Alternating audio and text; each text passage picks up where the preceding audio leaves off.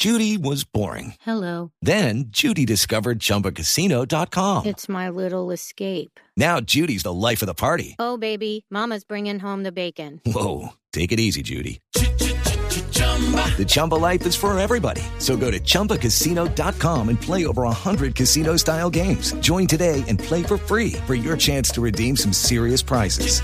chumba ChumbaCasino.com. Necessary. Void prohibited by law. 18 plus terms and conditions apply. See website for details.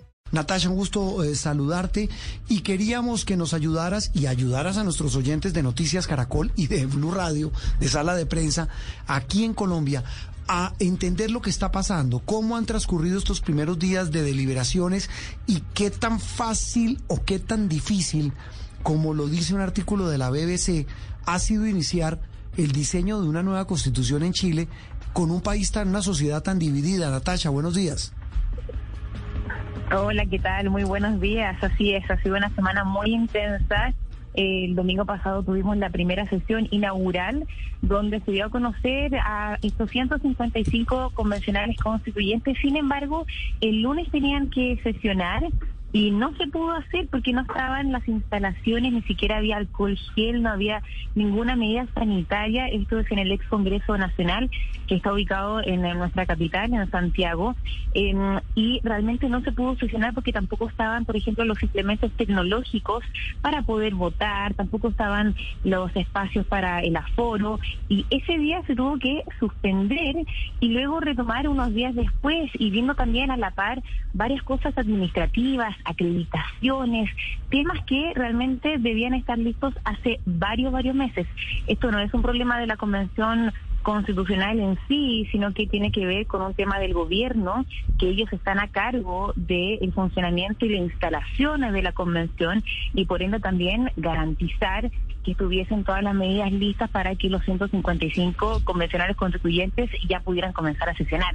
Algo que vimos ya a mitad de semana, no el lunes como debería haber sido, y ya se han ido aprobando algunas, algunos elementos bases por ejemplo, cuántas personas van a estar en la mesa directiva, ya se aprobaron algunas comisiones eh, y todavía falta ya eh, para la próxima semana donde se van a retomar estas sesiones. Pero ha sido, según el punto de vista de la ciudadanía, bastante caótico, eh, al menos esta primera semana.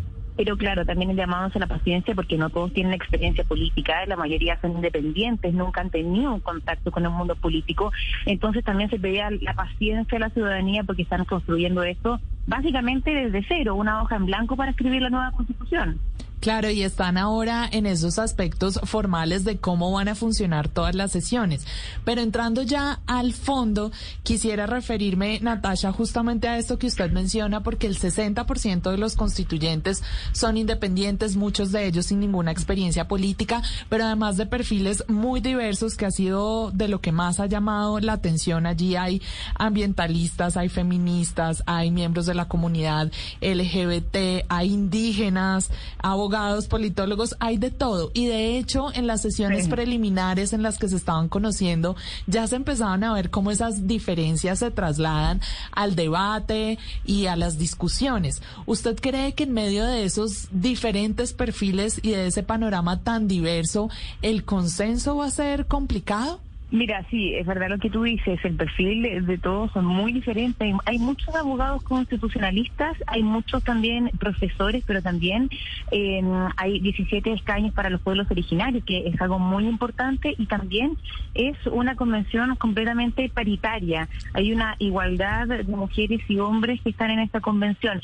En cuanto a los consensos, claro, hay varias listas, como se llama, de grupos de convencionales constituyentes, pero la mayoría son independientes pero en total, em, si lo tuviéramos que ver como ya un aspecto como derecha o izquierda, la mayoría está más ligada a la centro izquierda. Hay una lista que se llama Vamos por Chile, que son 37 convencionales constituyentes que son del mundo político, de partidos más del, del sector conservador, de derecha, como se le llama acá, y eh, ello va a ser difícil impulsar algún tipo de acuerdo. ¿Por qué? Porque para aprobar un artículo en este proceso se necesita la aprobación o un quórum de dos tercios.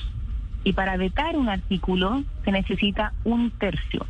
Entonces va a ser bastante fácil, que dicen algunos expertos, de lograr consenso, al menos en las listas que son más de centro izquierda, y va a ser bastante difícil para allá en la lista más conservadora, más de derecha, de lograr que finalmente salga a la luz un artículo eh, donde ellos estén de acuerdo. Así que todavía eh, eh, no se ve una dificultad en los consensos, pero claro, todavía es muy pronto para decir eso, falta mucho todavía. De hecho, lo decía el vicepresidente Jaime Baza de esta mesa directiva, el periodo de reglamento va a durar dos a tres meses, que es bastante, y luego ahí va a comenzar la redacción de los artículos como tal.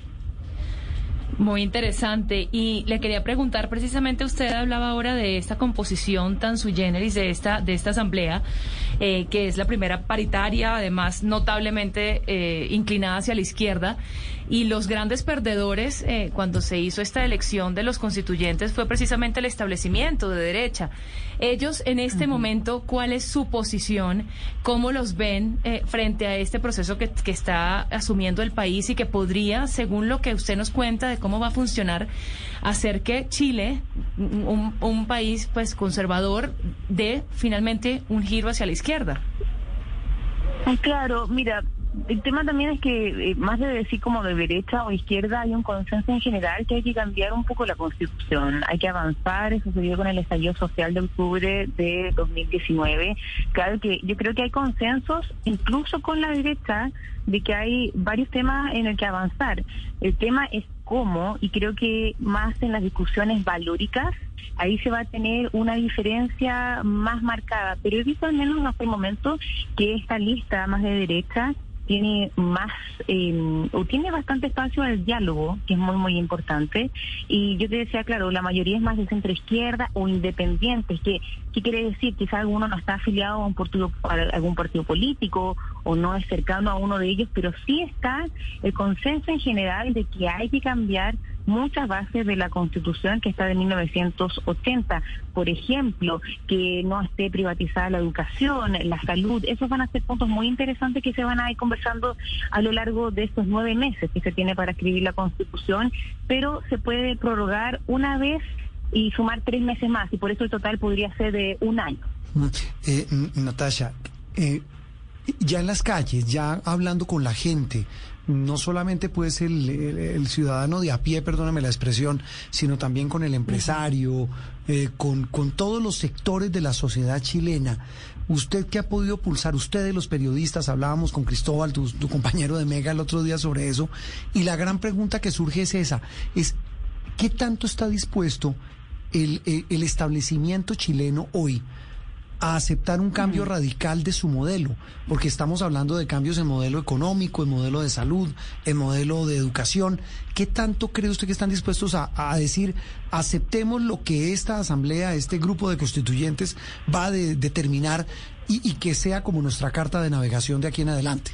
Mira, yo creo que eh, son temas muy importantes, pero creo que si hay una disposición de cambio, creo que eso queda muy establecido en el estallido social que hubo, el que comenzó más bien el 18 de octubre de 2019, de la necesidad de un cambio, de la necesidad de cambiar el modelo, de la estructura. El tema es cómo, pero la necesidad de cambio está. Yo creo que esa discusión está muy enfocada no solamente en la constitución que se está escribiendo, sino que estamos mirando también de forma paralela elecciones presidenciales. En dos semanas más va a ser la primaria presidencial, eh, en una semana más va a ser la primaria presidencial entre dos, entre varios candidatos de un sector muy de derecha, otro más de izquierda, y eso también va a definir el rumbo o el presupuesto que se pueda tener para eh, realizar todo lo que se llegue o todos los acuerdos que se lleguen en la convención constitucional. Creo que el mundo empresarial está hoy más enfocado en las elecciones presidenciales que en la misma convención constitucional, más bien porque lo ve como un proceso más cercano. Como te digo, creo que si hay un consenso de cambio, la forma o, o la gran interrogante que podría generar diferencias entre estos sectores es cómo hacer ese cambio y cuál va a ser ese cambio. Natasha, nosotros en Colombia cambiamos la constitución hace 30 años, justamente el domingo anterior celebrábamos este aniversario y parte del análisis que hacíamos es que algunas de las cosas que están establecidas en la constitución no han podido trasladarse a la práctica porque no ha existido la suficiente voluntad política y porque la cultura política del país ha propiciado prácticas como la corrupción y otras que no permiten que todo eso se, se lleve a la vida cotidiana.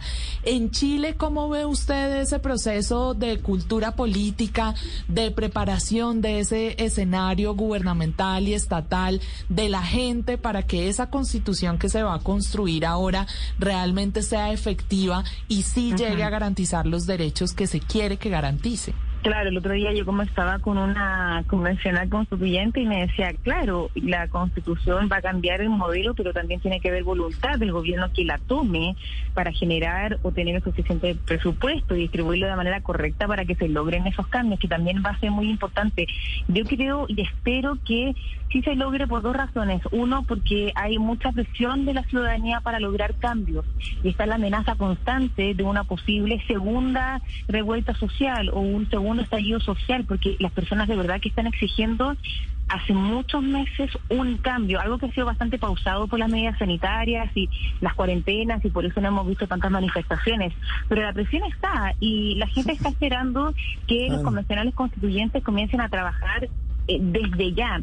Y también creo que es muy importante el factor de que más es más el mundo independiente que está escribiendo esta convención constitucional y eso también podría provocar un cambio en las personas que conforman hoy el mundo de la política.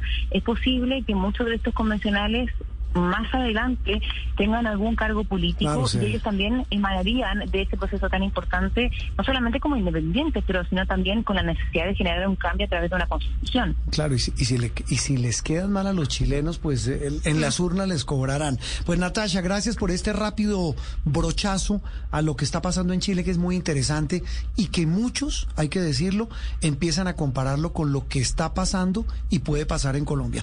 Le mando un abrazo y gracias por acompañarnos aquí en Sala de Prensa Blue. Lucky Land Casino asking people what's the weirdest place you've gotten lucky? Lucky? In line at the deli, I guess? Aha, in my dentist's office.